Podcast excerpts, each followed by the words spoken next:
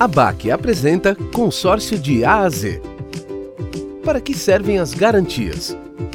Quando quem utilizou o crédito deixa de pagar as parcelas, o grupo fica sem recursos para contemplar novos participantes. Logo, o consorciado contemplado precisa apresentar garantias de que irá pagar todo o saldo devedor.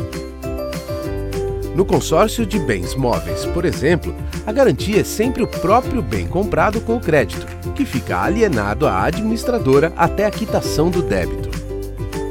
A administradora também pode exigir garantias complementares, ou até mesmo um fiador. Tudo depende do saldo devedor e do risco que uma possível inadimplência pode causar no grupo. Prazo para a avaliação dos documentos apresentados varia, pois cada caso é um caso. A solicitação de garantias está prevista na Lei 11795, mas é fundamental que esteja prevista no contrato. Quem já teve as garantias aprovadas tem um mundo de oportunidades para usar o crédito, como veremos no próximo episódio.